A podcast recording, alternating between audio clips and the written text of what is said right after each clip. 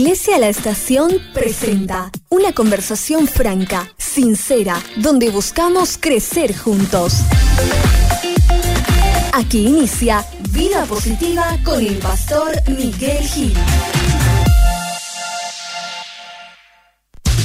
Ven al lugar que Dios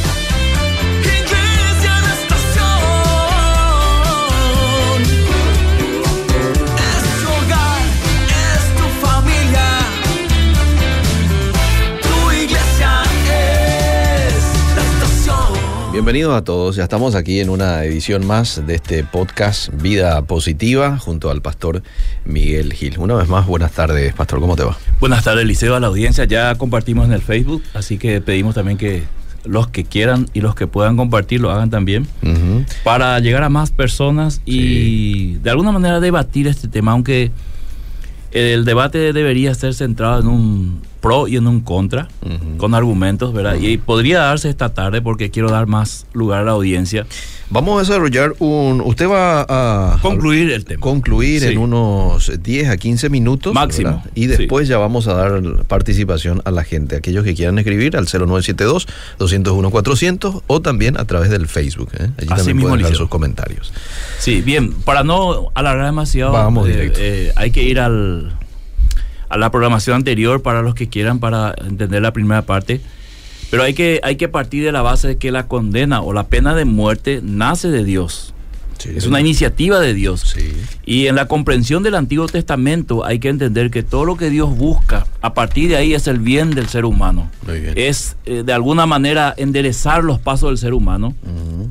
Y yo te pido que leas en la versión NBI Génesis 9, 5 al 7, porque después del diluvio, después de que Dios haya destruido la humanidad justamente por eh, el pecado, la violencia, la maldad aumentó y llegó a un extremo que Dios le puso fin, pero no totalmente Eliseo, porque Noé halló gracia y junto con su familia eh, se salvaron y entendiendo el Antiguo Testamento en su contexto y más todavía el Nuevo Testamento, entendemos Mm. por las palabras de- del apóstol Pedro, de que Noé dio esa oportunidad aquellos que eh, querían entrar en el arca, aquellos que, eh, digamos, eh, creían que venía el diluvio, aunque todavía no llovía sobre la tierra.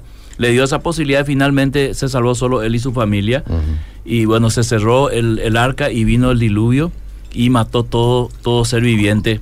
Y luego re- reinicia Dios la humanidad con Noé. Y esa parte es muy importante. El reinicio reinicia, valga la redundancia, con la misma manera que inició con Adán. Y lo vamos a ver en este texto que vas a leer. Bien. Génesis 9, 5 al 7. Bueno, dice el 5, por cierto, de la sangre de ustedes yo habré de pedirles cuentas. A todos los animales y a todos los seres humanos les pediré cuentas de la vida de sus semejantes. Si alguien derrama la sangre de un ser humano, otro ser humano derramará la suya. Porque el ser humano ha sido creado a imagen de Dios mismo. En cuanto a ustedes, sean fecundos y multiplíquense. Sí, multiplíquense y llenen la tierra.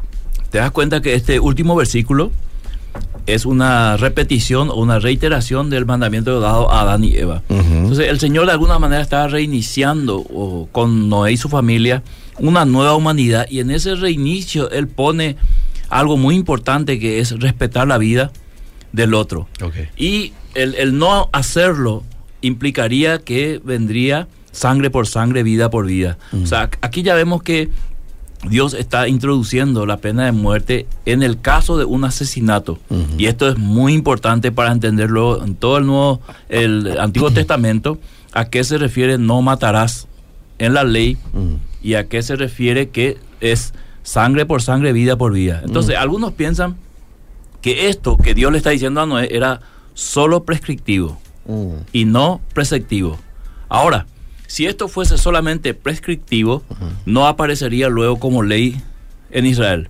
Y aparece después con Moisés eh, a través de las leyes, lo que vimos el martes, lo analizamos. Sí. La, cada, cada delito que se le atribuía, o sea, ter- terminaba con la condenación de la pena de muerte. Entonces la ley que Dios le dio a Moisés para ordenar la sociedad israelita en una teocracia, el principio del ojo por ojo, por ejemplo, desempeñó un papel muy significativo. Mm. ¿A qué se refiere esto, Eliseo? Que independientemente del daño que alguien hiciera, se debería regresar como una medida de venganza. O sea, ojo por ojo, Ujú. diente por diente, mano por mano, pie por pie. Mm. En la misma proporción. Exactamente, porque era una, una justicia proporcional. Este fue el daño, solamente esto va a ser eh, la, la pena.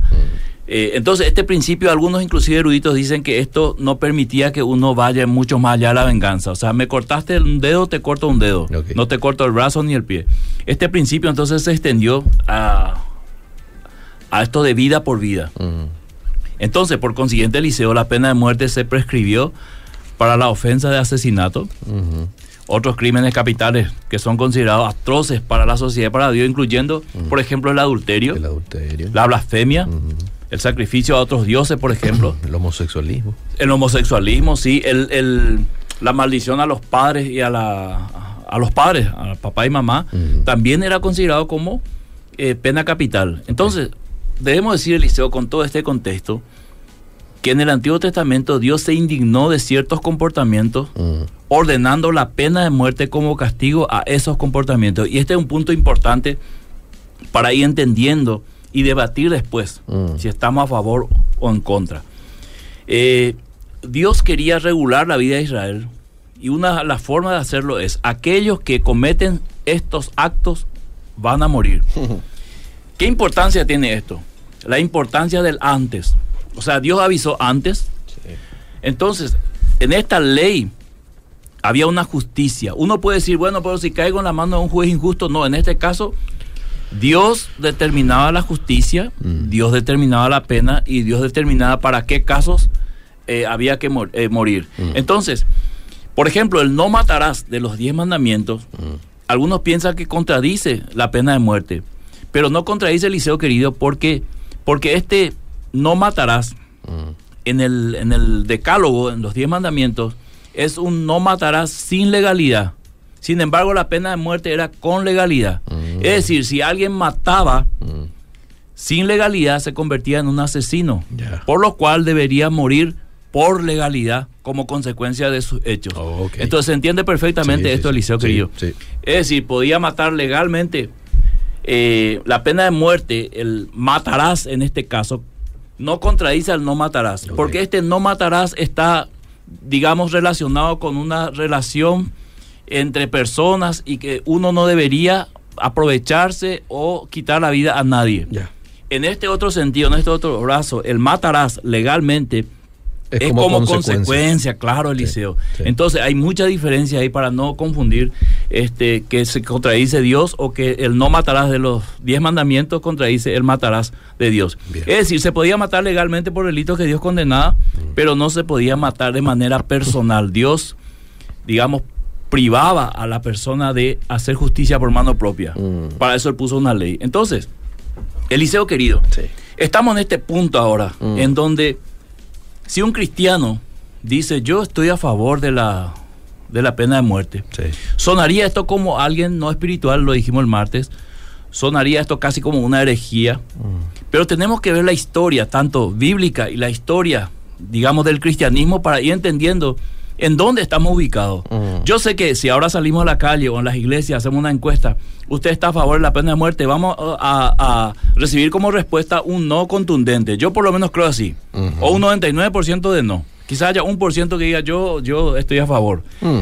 Ahora, nosotros explicamos el martes pasado que esta pena de muerte no corresponde a la iglesia, Ah, claro, corresponde al Estado. por supuesto. Ahí está el punto, el eje central de esto. Y lo que tenemos que debatir o eh, conversar con la audiencia. Dijo que a la iglesia le corresponde el tema de misericordia. Claro, claro, ¿verdad? porque Jesús enseñó para los discípulos.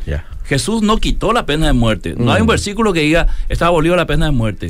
Ni Pablo ni Pedro. Mm. Eh, Pablo, Pedro y, y tanto Jesús acude al sistema judicial Mm. Para lo justo, para lo que merece esa pena, bueno, ahí está la justicia. ¿verdad? Inclusive cuando le traen a la mujer adúltera, muchos piensan que Jesús ahí quitó la pena de muerte por adulterio. Él no abolió la pena de muerte, él sencillamente no juzgó porque él era no era la persona indicada para hacerlo. Ok. Entonces él simplemente dijo, el que usted esté sin pecado, o el que usted a- adelante con la primera piedra, pero ahí no estaba el varón y la ley decía ambos morirán, ¿verdad? Además tenía que haber dos o tres testigos. Nunca en el pasaje se presentan los testigos, entonces era una situación muy digamos ilegal en ese sentido, Una porque era una, banana. era una trampa para Jesús, exactamente. Entonces, ¿qué pasa, querido Eliseo? La historia oscura de la iglesia Mm. tiene también su lado B, diríamos, y tiene que ver con la Inquisición, tanto católica como protestante. Entonces, cuando la iglesia fue Estado, en ese, o se casó con el Estado, o el Estado se metió en la iglesia y viceversa, ahí también hubo un montón de muertes por pena capital. Mm. Es decir, la iglesia en la Inquisición, que era la Inquisición, eran personas autorizadas por el, por el Papa para inquirir, de ahí el nombre, para averiguar casos de herejía, juzgar y entregarlo al Estado, eh, digamos, para que ejecute nomás ya el- el- la sentencia.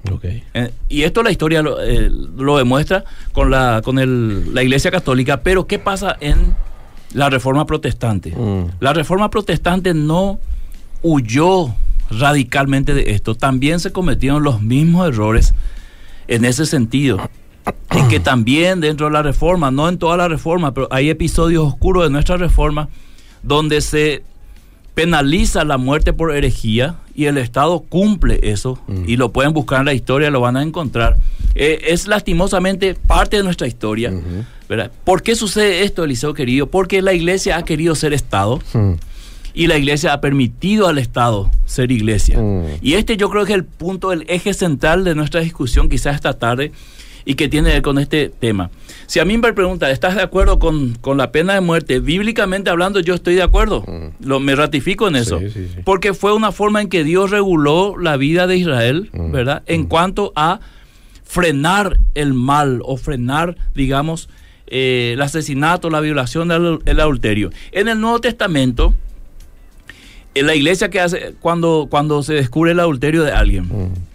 Acude al perdón. Y me parece espectacular, Eliseo. Ujú. Una persona que perdona el adulterio y sigue viviendo con su cónyuge, a mí me parece espectacular. Claro. ¿Verdad? No aplica a la iglesia la pena de muerte. Mm. ¿Por qué? Porque ya no es una teocracia como lo fue Israel, donde Dios puso leyes y Dios fue, digamos, el, el que dictaba las leyes y dirigía a la nación. Ahora la iglesia, dirigida por el Espíritu Santo, tiene una función diferente al Israel del Antiguo Testamento, un propósito diferente. Y también Israel está compuesto de otra manera que el Israel antiguo, que era compuesto por la circuncisión, eh, los nacidos en- en- dentro del pueblo, más los circuncidados formaban parte. Ahora no, solamente los regenerados forman parte de la iglesia de Jesucristo con un propósito. Entonces, es ser luz y sal. eh, y también dice que en Cristo Jesús fuimos eh, creados antes de la fundación del mundo para buenas obras. Entonces, la iglesia no tiene por qué aplicar la pena de muerte.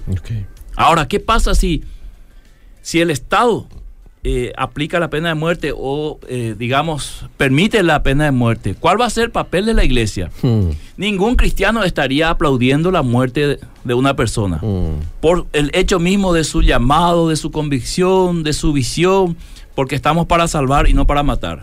Ahora, si la iglesia o los líderes van a participar del cambio de la constitución y, digamos, el Estado le da un espacio a la iglesia, ¿y ustedes qué opinan? Ahí entramos en una cuestión donde la iglesia debería juntarse y decir, ¿qué opinamos nosotros? Mm. O sea, ¿cuál va a ser nuestra voz y por qué? Mm. Ahora, Liceo querido, cada vez que uno ve los crímenes que te matan por un celular, por una moto, eh, y piensa luego en nuestra justicia, uno le da mucho que pensar. Sí. Claro. Ahora, no nos corresponde a nosotros crear leyes, Mm. ¿verdad? Y por eso Pablo estaba diciendo a los hermanos en Romanos, ustedes no tomen venganza, Mm. dejen la venganza al Señor. El Señor tiene su manera de vengarse. Y una de las maneras que él menciona en Romanos capítulo 13 es dándole al Estado la posibilidad de hacer justicia como una venganza por el hecho de injusticia o de muerte que ha sucedido. Entonces ahí cada Estado tiene sus leyes. Ya mencionamos Estados Unidos, por ejemplo, tiene la pena de muerte. Creo que Bielorrusia también. Sí. Y luego países eh, como China, hay también África Corea y Medio Norte, Oriente, sí. sí. Donde se aplican la pena de muerte sin que sea solamente por crimen de guerra. Es decir, por otras razones también Sí. se aplican. Y entonces, uno dice, ¿está bien o está mal? La respuesta es muy subjetiva, Eliseo querido. Sí. Es muy- porque nosotros siempre vamos a dar nuestras respuestas de, un, de una perspectiva mirando como iglesia. Pero el tema es, no es que yo tengo que mirar como iglesia. Yo debería mirar como Estado. Como Estado. Ahora, ¿cómo yo le miro al Estado? Y este es el punto, digamos, crucial que unen las dos eh, interrogantes. Mm. Yo debería mirar al Estado como lo mira la Biblia. Más que eso no, ni más ni menos es un siervo de Dios en el sentido, no es que el Estado es, digamos, llamado por Dios y que Dios pone y quita reyes, como algunos dicen normalmente cuando hay elecciones. No, Dios pone la institución del Estado para que haya justicia, para que haya equidad, y el Estado se encarga de hacer justicia con el permiso de Dios y como Pablo lo menciona en, a- en pleno gobierno del Imperio Romano, es un siervo que lleva la espada para hacer justicia. Y aclara, si haces lo bueno, ese Estado te va a alabar. Sí. Si haces lo malo, prepárate porque no en vano va a llevar la, la espada. Esa espada puede significar muchas cosas. De hecho, muchos discuten este tema de la espada, si es realmente pena capital, si la espada es solamente un simbolismo de la justicia y si la espada es solamente para hacer temer al ciudadano. Mm. Se puede inferir muchas cosas ahí, pero Pablo dice, lleva la espada de parte de Dios. Entonces es el Estado el que tiene que aplicar la pena de muerte o no en ese sentido. Ok. Si el gobierno viene, por ejemplo, y pregunta, en un caso como el que mencionabas, pregunta a la iglesia, ¿qué opinan ustedes? Eh, ¿Habilitamos o no la pena capital? ¿Verdad? Ahí se van a encontrar con muchas respuestas, porque algunos opinan que sí. Probablemente. Por ejemplo, usted diría que sí, si el gobierno viene y le, le, le hace esa pregunta. Sí, yo cuando yo digo sí, Eliseo, es en relación a lo que a lo largo de la Biblia mostró el porqué la pena de muerte. Ok. ¿Verdad? Ya. Ahora, el Estado tendría que venir a proponer algo. Es decir, vamos a. Porque yo no puedo decir sí a cualquier pena de muerte. No, claro. claro. ¿Entender? Bien regulado. Yo no bien- puedo decir sí a. Sí. Pero yo tampoco puedo decir no si el Estado lo determina. Claro. Ese es el punto que yo quiero que la audiencia entienda para que no diga ahora el pastor Miguel que es un asesino, ¿verdad? Sino yo estoy concentrado en el tema. Sí. ¿Para qué la aplicación de la pena de muerte? Sí. Dios lo aplicó de esta manera Sí. en Israel. Sí. Yo no creo que el Estado ahora pene, por ejemplo, eh, casos de adulterio. Ahí la mitad del país estaría muerto, ¿verdad? Sí. Eh, un caso extremo, no sé. Sí, un caso de violación. En, Israel, caso- por ejemplo, el secuestro era penado, Eliseo, Mm. ¿verdad? Eh, y nuestro país entró ya en esta industria del secuestro. Sí. Yo no sé qué piensa la ciudadanía, qué piensan los hermanos. Mm. Me gustaría escuchar y luego seguir discutiendo y concluir. A ver qué opina la gente. Hola, Pastor Miguel, bendiciones. Eh, ¿Le pareces mucho a... Bueno, te, te leo, ¿sí? Le- sí, Le pareces problema. mucho a Payo Cuba, dice. Solo él te va a apoyar con la pena de muerte. Además, Jesús dijo, no matarás. Sí. Bueno, te tiene que escuchar este oyente.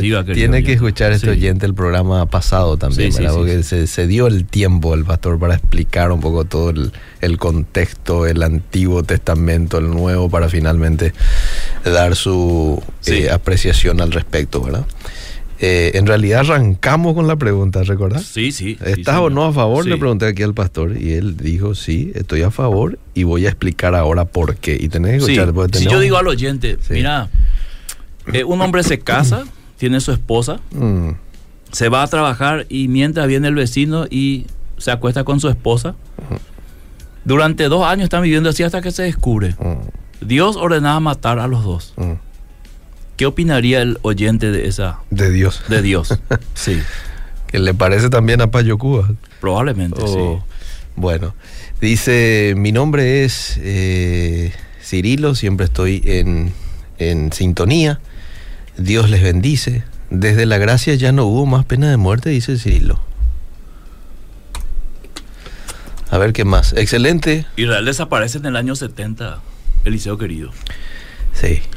Hay que, hay que, hay que seguir el hilo de la historia Mm, y el hilo bíblico.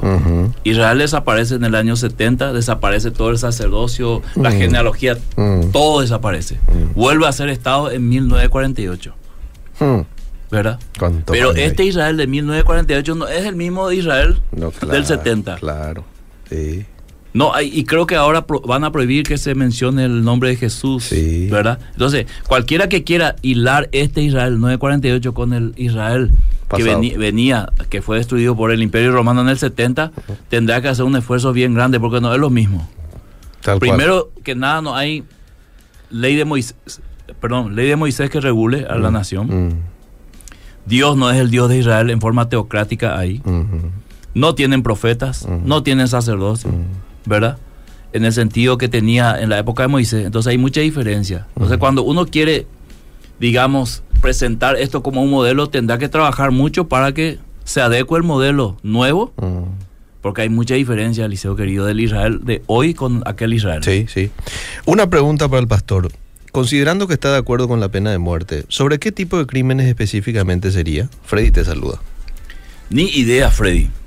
Cuando yo digo estoy a favor de la pena de muerte, y vuelvo a, a aclarar, Liceo, yo estoy a favor en el sentido en que Dios lo estableció.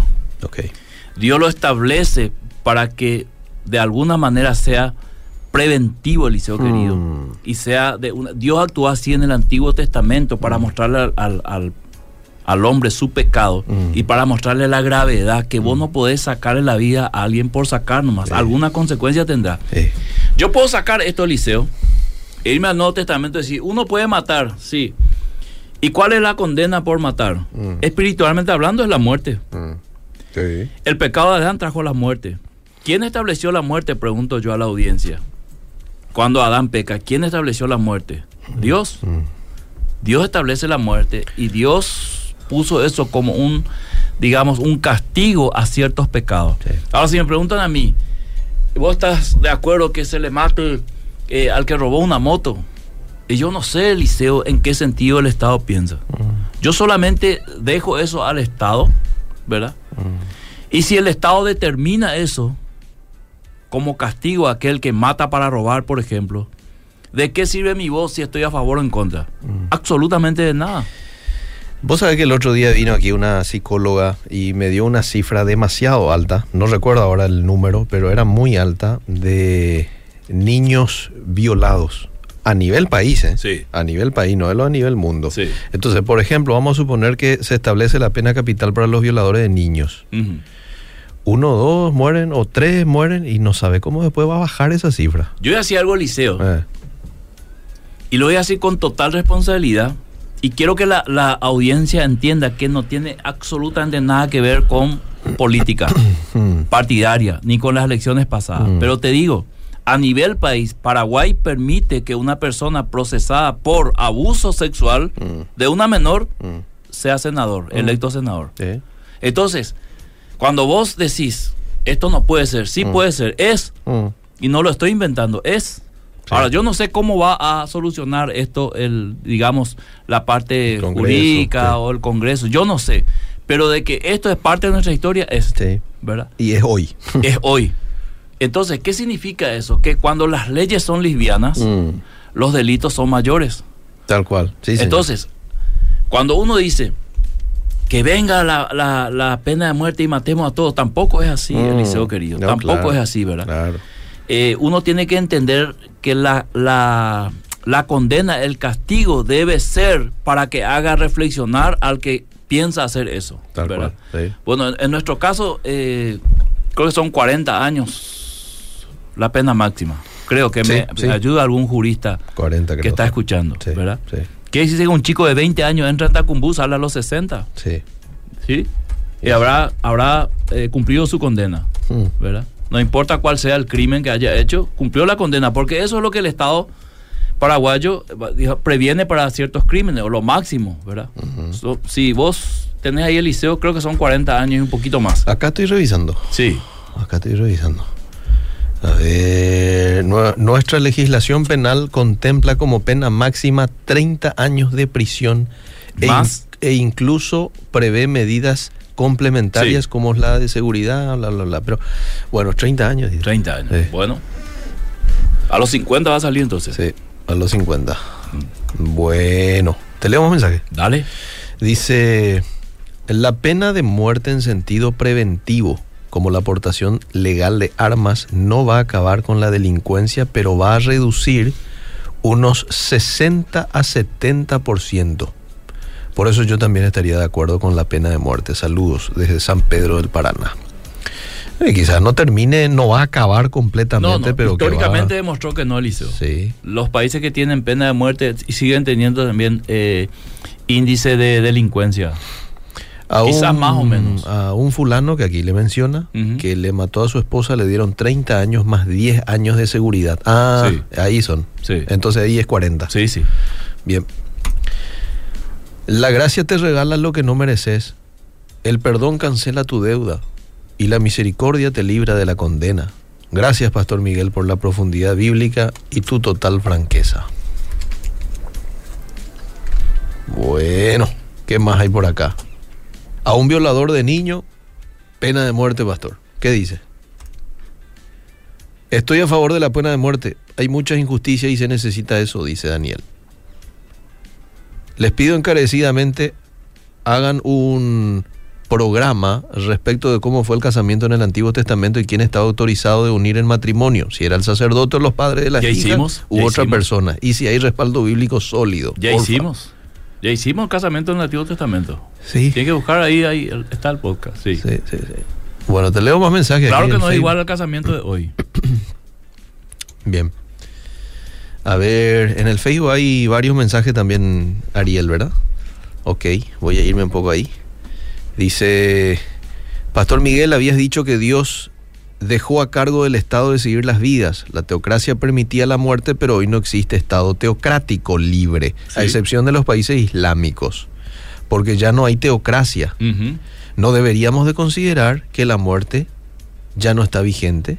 David no construyó el templo porque cometió muchas muertes de inocentes, pastor. Sí. En toda historia del Antiguo Testamento, Eliseo, Dios permitió, permitió perdón, ciertos, digamos, eh, ciertos pasajes de su soberanía. Y ese es el caso de David. Mm. David, David tenía que morir, Dios no permitió que muera, ¿verdad? Pero otros adúlteros y asesinos sí murieron. Y eso tiene que ver con la historia de la revelación progresiva, de donde iba a venir el Mesías.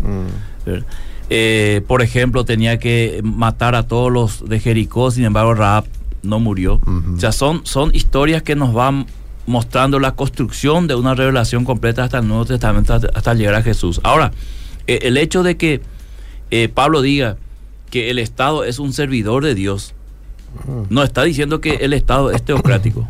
Mm, Jamás el Estado puede ser teocrático, ¿verdad? mm, El Estado es un instrumento que Dios permite.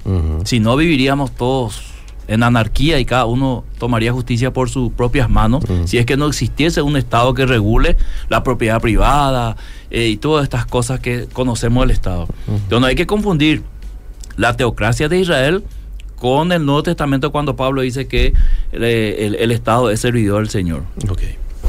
Pero que Dios condene es una cosa. Que el hombre condene a pena de muerte es completamente distinto, pastor, dice Carmen. ¿Sabe dónde la confusión viene, Eliseo? Eh, Muchos están pensando de manera eclesial. mm. Y este no es un tema de iglesia, yo ya lo dije el martes pasado. Sí, sí, sí, sí. Nosotros, no hay cristiano que diga, mátenlo, ¿verdad? Y aplauda una sí, muerte. En eso yo estoy incluido, Eliseo. Es una cuestión de perspectiva de lo que, de la forma en que Dios actuaba en el Antiguo Testamento y deja abierto esa posibilidad en el Nuevo. Porque la iglesia cuando fue Estado hizo la misma cosa. Sí, señor. Y mató muchísima gente inocente, Eliseo. Sí. En la historia del cristianismo hay, hay condenaciones a muerte de inocentes Mm. condenados por herejía porque a alguien se le ocurría que era herejía y entonces directo eh, a la muerte. Entonces, si hoy nosotros trasladásemos la responsabilidad a la iglesia, yo creo que ocurriría la misma cosa.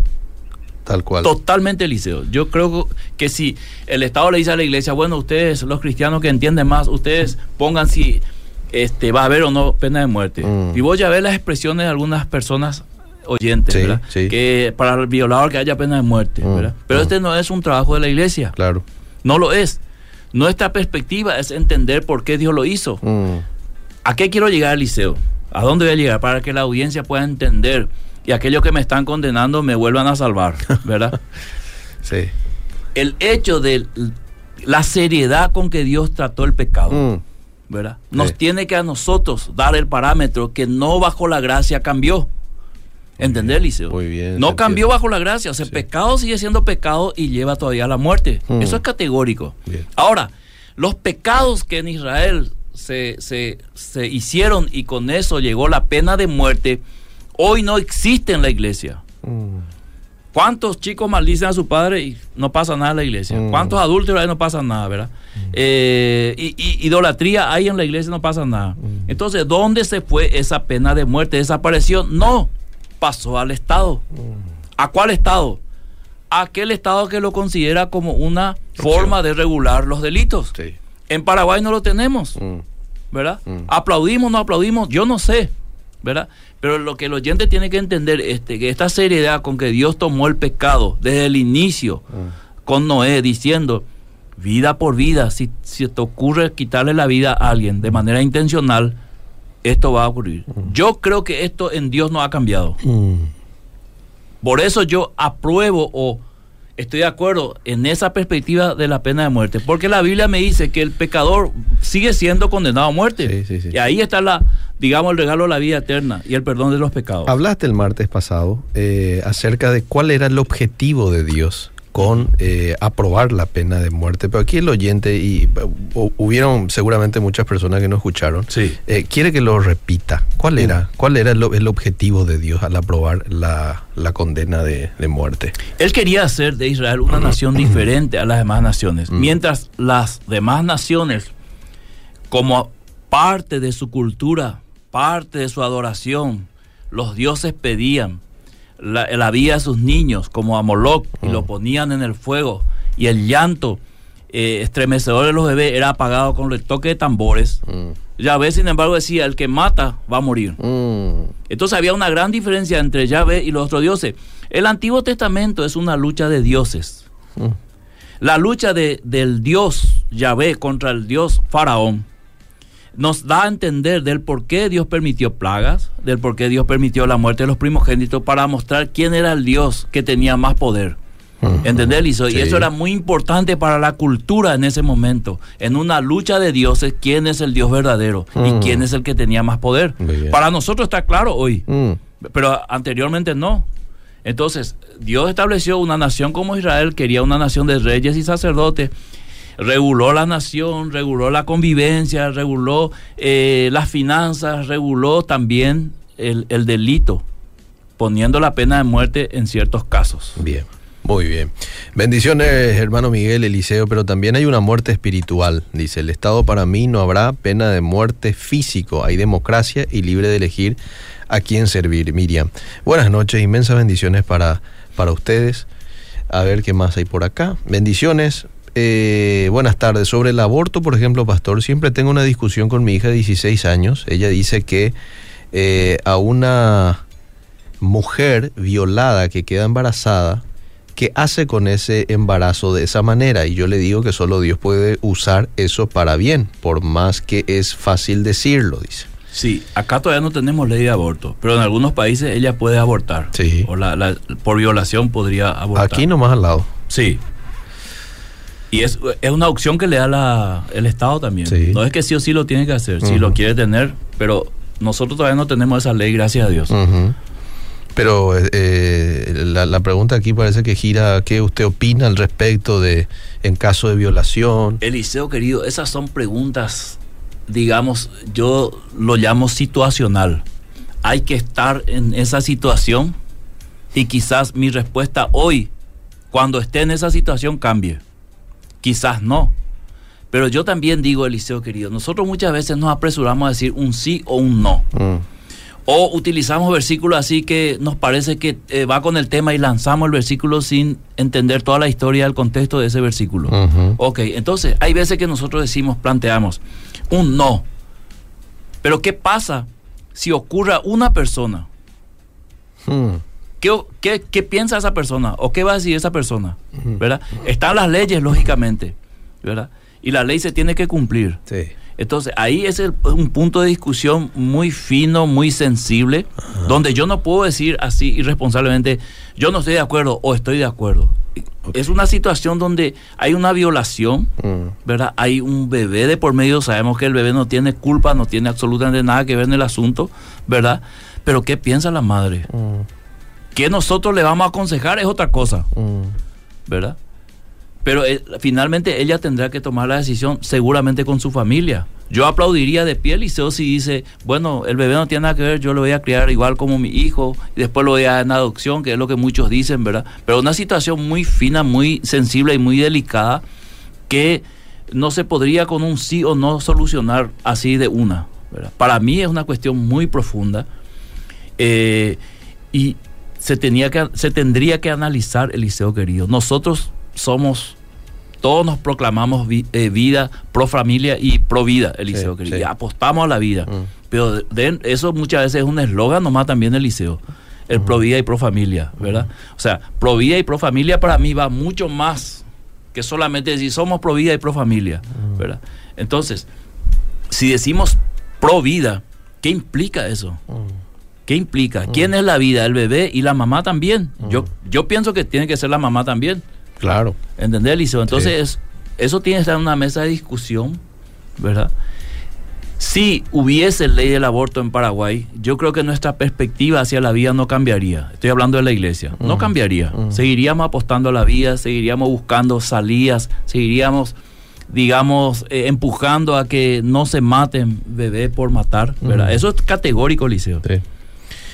Bueno, eh, no estoy de acuerdo con el pastor Miguel con la pena de muerte. Tal vez sea la cadena perpetua en todo caso. Nadie tiene derecho de quitar una vida. Solo Dios tiene. Esa es la Sí. opinión de este Sí. hombre.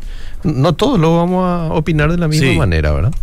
Ojo que yo no estoy diciendo que se le mate a todo el liceo. No, claro. ¿verdad? Usted ya, la- no, ya- menos, menos mal que está grabado, Liceo. No, queda todo grabado, queda todo grabado. Así que, y está muy bien explicado. Pastor Gil, ¿cuándo podés hablar sobre las maldiciones generacionales? Uy, hablamos dos martes. Sí, hemos hablado Sí. ya hace unos años, creo que dos. No, el año pasado fue. ¿Será? ¿El año Dos pasado? martes, sí, me Sí. acuerdo bien. Ah, muy bien, bueno. Sí. Así que entonces lo va a encontrar allí en la Sí, web. sí. Tiene que ir a la web www.obedira.com.py, vas a Vida Positiva y ahí vas a encontrar con los títulos. Probablemente con el título de. Ah, podcast. Ah, te vas a Obedira, podcast. Puede ser que esté con el título Podemos transferir pecados a nuestros hijos. Algo así. Ah, Pero bueno. hablamos dos martes de eso. Bueno, sí. bueno, ahí está. ¿Qué opina el pastor de los asesinos y violadores supuestamente convertidos al cristianismo tras las rejas? ¿De verdad se convierten? Bueno, Yo voy a dar un testimonio sí. de primera mano.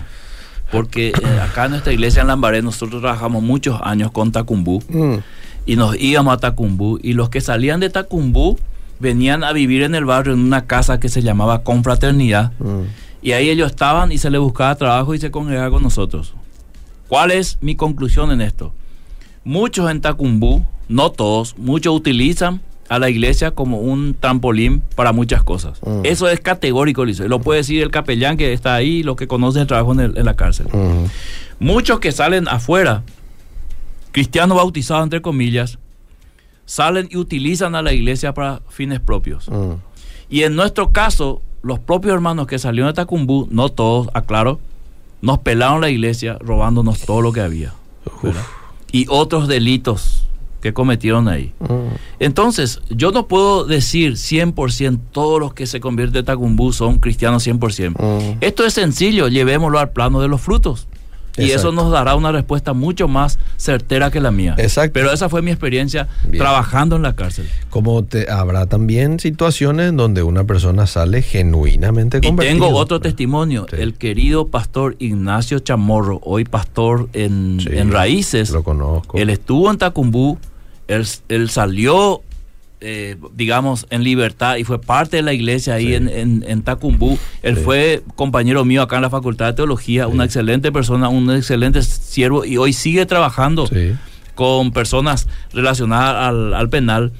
Y ese es un testimonio vivo de que también del otro lado está ahí. Esos son los frutos, Liceo. Claro. Hoy es pastor de una iglesia colaborando ahí porque los frutos así eh, dice eh, atestigua a, a, su favor, digamos. Tal cual, tal cual. Me gustaría que alguna vez trate el tema del suicidio. Excelente el programa, sigan adelante. Sí, lo tratamos también, Eliseo, ¿te acordás? Sí, suicidio también, de pastores. También lo hemos Sí. hablado. Sí. Eh, otro tema también, Eliseo, que no es blanco y negro. Sí. Lo que pasa es que nosotros como Gris. cristianos queremos juzgar muy rápidamente el tema de estoy a favor, estoy en contra. Sí. Y lo que yo quiero hacer, Eliseo, a través de estas programaciones es llamar a la reflexión Mm. a la iglesia, porque la iglesia dejó de reflexionar Mm. hace siglos, Mm, ¿verdad? La iglesia se basa por lo que ve, por lo que oye, pero el análisis personal. es cierto. ¿Cuál es mi conclusión de este tema? Después de haber analizado todos los contextos y haber visto todas las perspectivas, esta es mi conclusión. No es solamente un sí, un no, así, digamos, tipo, eh, ¿qué quieren comer? ¿De jamón y queso o, o- o carne, verdad? Entonces yo quisiera levantar la mano y preguntar, ¿no habría otras opciones? ¿Verdad? Sí, sí. Y si me dicen no, yo quisiera preguntar, ¿y por qué no hay otras opciones? ¿Por qué solamente jamón y queso y carne? Porque a mí, yo soy así, Eliseo, y eso me ayuda mucho. Sí. Entonces yo la próxima ya no voy ahí porque ahí solamente hay de carne y jamón y queso. Claro. Entonces esto también nos ayuda, estás analizando y reflexionando estos temas. El pastor Félix Dupont también es testimonio, dice un oyente. Félix Dupont, sí. que fue mi pastor, Sí, que sí, estuvo en la cárcel, salió, se bautizó y me pastoreó creo por cuatro o cinco años. Bueno, Roberto Chian escribe también. Ok. Le voy a leer lo que dice. Querido Eliseo, hay que entender la implementación del caos como estrategia del nuevo orden mundial para dominación. Si le decimos no al aborto, que está correcto, ¿a qué le decimos sí como alternativas? Cuando quieras nos juntamos y vemos qué hay detrás de todo esto. Bueno, y ahí nos... Y eh, en una frase no me hubiese dicho para no dejarnos todo con la incógnita. Porque este nuevo orden mundial es todo un tema también del liceo. Me querido. dice si en algún momento podemos pasar la canción No digas no. Ese es un lindo tema de René González. Gracias don Roberto por este mensaje. ¿eh? Y que digan una frase ahí, don Roberto, Eh. así no una frase. Sí. Esto. ¿Por qué tanto secreto? ¿O necesita muchos minutos para explicarlo? Entiendo, ¿verdad? No creo, no creo. Él es muy rápido. Para una ir. frase, una Sí. frase. eh, Y tiene una excelente hay detrás de eso? Tiene Sí. una excelente capacidad de síntesis. Mejor también, todavía, si quiere, entonces. si quiere agregar algo, don Roberto, adelante, adelante. Mientras yo sigo leyendo más mensajes. Pastores, estamos tomando un rico mate en familia y escuchándoles por internet desde Río Primero, Córdoba, Argentina. Lorenzo Aguirre, un abrazo para Lorenzo. Saludos, saludos a la gente de Córdoba. ¿eh? Sí. Nos escuchan desde España también. Sí, no se pierden. Saludos a la gente en Europa. En Europa. Sí, Sí, sí. a la madre patria. Un Así saludo muy especial también a la familia Roa. Me dijo, no me pierdo ningún programa. Yo, el otro día, sa- ¿sabes quién se comunicó conmigo? La esposa de, del capellán Steven, ¿sí? Ahí de- Steven, de, sí, Chacomer. el apellido siempre es difícil. Sí, Steven Burdet. Burdet. Burdet. Burdet. Me dijo Eliseo, no me pierdo ningún programa de vida positiva. No puedo escuchar en vivo porque está con otras actividades, pero después me voy al podcast. Sí. Y a Nick no, no le alzamos que el programa o nos tardamos un poquito en alzar porque ella me escribe y me dice, no alzaron todavía. Me dice, Y de paso un saludo a su esposo, Steven. pastor Stephen. Stephen yo le digo, ¿verdad? Stephen, sí, Sí. sí, Stephen. Bueno, ahí está. Eh, estamos llegando al final de nuestro programa el día de la fecha. Otra vez. Voy con sí, rápido, Pasache, rápido. si Hablen- era un jueves, nos iba un poquito más. No, na, no, na, no, na. Hablen de lo más importante, Cristo y la salvación, dice. Claro, claro. Hablamos también. Hablamos mucho Sí. de Cristo y la salvación. Sí. Detrás de todo esto está Cristo y está Sí. la salvación también. Esas, esas frases son peligrosas, Eliseo, querido, Mm. con todo respeto. Eh, se está dirigiendo a una radio de casi 30 años, Sí. predicando en distintos programas. A través de ¿Verdad? música, comentario. a Sí, de- entonces, es, para mí es una frase, eh, digamos, apresurada. Mm. Una frase lanzada así, sin, sin analizar qué consecuencias tendría. sí, o sea, yo puedo ir a la inversa en el lado subliminal. O tácito y pensar que acá no se predica y por eso hay una urgencia de predicar, Sí, cosa que yo por lo menos no lo puedo decir Sí, porque Obedira ha predicado la palabra de Dios durante 30 años. Vamos a pasar de mensaje, ¿le parece? Sí. Le leo do- dos más y, nos, y nos vamos terminando. Eh, don Roberto Chián ya escribió, Ariel. ¿No? ¿Aún no? Bueno. Dice, escuchando atentamente camino al seminario, excelente el programa. Saludos a todos los alumnos del Seminario Teológico Bautista, dice. Desde la una, ¿cómo aprendo mucho con ustedes? Dice. Eh, ya, pues está en la una, salió un ratito probablemente. O, Saludos. O antes de llegar a la, No voy a perder tu clase de mucho tiempo. Sí, bendiciones, excelente el programa. Eh, debería haber castigos más ejemplares y no tan livianos como la nuestra. Esa es su opinión. Excelente el programa, sigan adelante. Bueno, está aquí. Eliseo, para redondear, Sí, para que nadie quede con la espina o con el dolor Sí, de que acá en Odeira estamos a favor de, de la muerte. Sí. Hay, que, hay que aclarar que cada programa tiene, Odeira no tiene ninguna responsabilidad en lo que se dice en el programa, sino aquel que es, digamos, el dueño del programa, del espacio, diríamos, en este sentido. sí. Cuando yo digo estoy a favor de la pena de muerte, para aquellos que no lo han escuchado o no lo han entendido muy bien, estoy a favor de la pena de muerte en la perspectiva de Dios, del. Antiguo Testamento, de frenar el mal, y Dios lo hizo así con su pueblo y lo hizo antes de la ley también, porque no quería que nadie abuse de, de la vida de otro especialmente. Cuando nosotros vamos al Nuevo Testamento, no hay, no queda abolido claramente la pena de muerte, porque cambia el sentido de Israel a la iglesia y pasa esa, esa potestad al Estado, al Estado que lo quiera aplicar o no. En ese sentido, Pablo escribe eh, bajo el imperio que tenía eh, la, la pena de muerte, como el imperio romano y también los judíos tenían esa pena de muerte. Y él dice, bueno, si hay un, un- un hecho que amerita eso, deje- dejemos al Estado que, que haga justicia. Mm. Nosotros no tomemos venganza. Entonces, en ese sentido, la iglesia siempre apela a la misericordia, al perdón, a la paz, a la vida, sin que eso implique que el Estado no lo pueda hacer. Esto nomás, Eliseo, lo que quizás haya sido un poco difícil de entender. No, yo creo que estuvo muy claro todo. Aparte se tomó dos programas para desarrollar Claro. bienlo. Y aquellos que quieran volver a escuchar, lo encuentran ahí en el Facebook, en el podcast enseguida. Y también el anterior, porque esta fue la segunda parte de este tema que lo desarrollamos hoy, la pena de muerte. Gracias, Pastor, por el tiempo. Hasta el próximo martes. Seguimos. Vida Positiva fue presentada por Iglesia La Estación. Te esperamos los sábados a las 19 horas Red Juvenil y los domingos 8.30 Culto Dominical.